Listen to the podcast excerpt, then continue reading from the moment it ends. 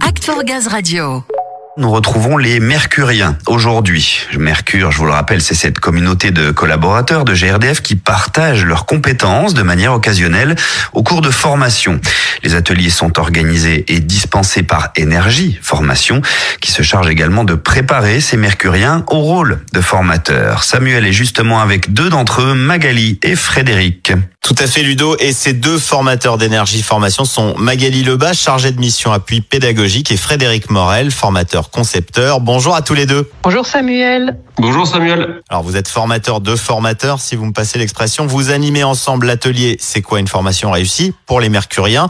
Avant toute chose, on va rappeler le but d'une formation. C'est quoi déjà une formation? Il y a des règles. Euh, tout à fait Samuel. On ne fait pas une formation comme ça. C'est régi par euh, des lois, notamment dans le Code du travail.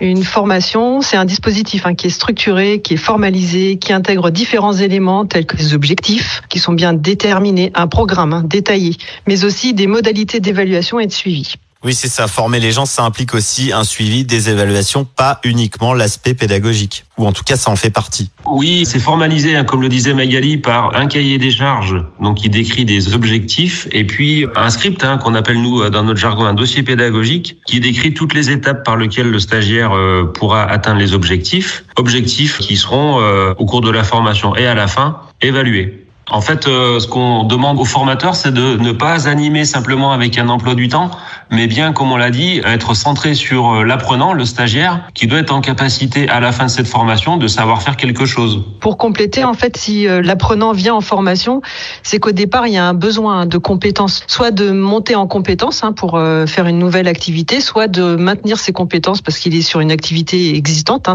Il faut rester centré sur l'objectif, centré sur ce qu'il doit réaliser comme activité, donc de savoir ou de savoir-faire et pas euh, vouloir s'éparpiller, aller plus loin. Des fois, ça peut être contre-productif. Oui, il ne faut pas dévier de son objectif. Comment vous le décririez brièvement, ce rôle de formateur, sa mission?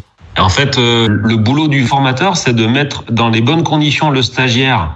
Quand on dit bonnes conditions, c'est qu'il soit dans des conditions euh, propices à l'apprentissage, hein, donc qu'il se sente bien dans le groupe, qu'il connaisse les personnes, etc. Et puis ensuite, donner du sens aux objectifs, hein, euh, puisque on sait qu'un adulte, il apprend que s'il est en capacité de faire le lien entre ce qui va être évoqué dans la situation et le transfert qu'il va en faire en situation de travail. Donc ça, c'est évidemment important. Tout à fait. Une formation réussie, c'est euh, amener euh, l'apprenant, donner du sens à ce qu'il fait et euh, à ce qu'il prenne conscience de ce qu'il doit faire en situation professionnelle. J'imagine que vous guidez aussi ces formateurs dans les différentes méthodes d'apprentissage par lesquelles ils peuvent passer. Euh, pour ne pas lasser le participant, et c'est là tout l'art entre guillemets de la pédagogie, c'est de faire en sorte de diversifier les méthodes du travail individuel, de la recherche, du travail en sous-groupe. Et puis, euh, on sait également que l'apprenant apprendra mieux, en tout cas, si on y apporte un côté un peu ce qu'on appelle maintenant nous la gamification, quoi, le jeu. Quand on parle de jeu, tout de suite, ça évoque dans le cerveau des choses plutôt positives qui sont propices justement à l'apprentissage. Donc ça aussi, euh, à mon avis, la plus-value que peut apporter un formateur, qui est indispensable.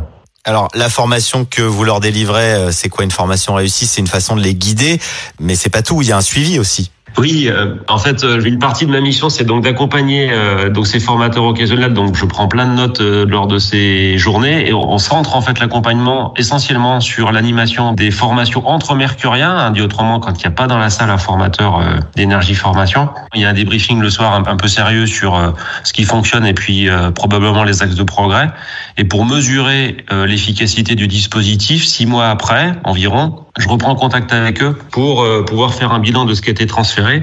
Et bien évidemment, il y a des éléments qui remontent au manager de manière à ce que ça puisse alimenter euh, le plan de formation du salarié concerné.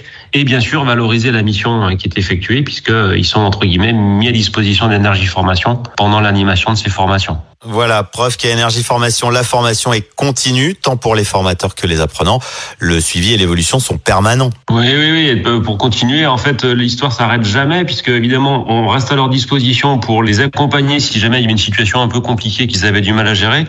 Et puis, euh, du coup, il existe également des petits modules e-learning ciblés qu'on leur a proposé avec Magali de réaliser derrière, euh, de manière à ancrer, à accentuer un peu euh, les points forts qu'on a tenté de passer à l'atelier. Tout à fait, oui. À l'issue de ces ateliers, on leur proposait de suivre euh, un module e-learning qui rappelle bah, les fondamentaux de la pédagogie. Donc tout à fait, ils ont de la matière sur notre Learning Channel pour pouvoir continuer de se professionnaliser. Ben voilà, j'avais bien raison de dire qu'à Énergie Formation, la formation était continue. Merci beaucoup Magali et Frédéric. Merci Samuel. Merci Samuel.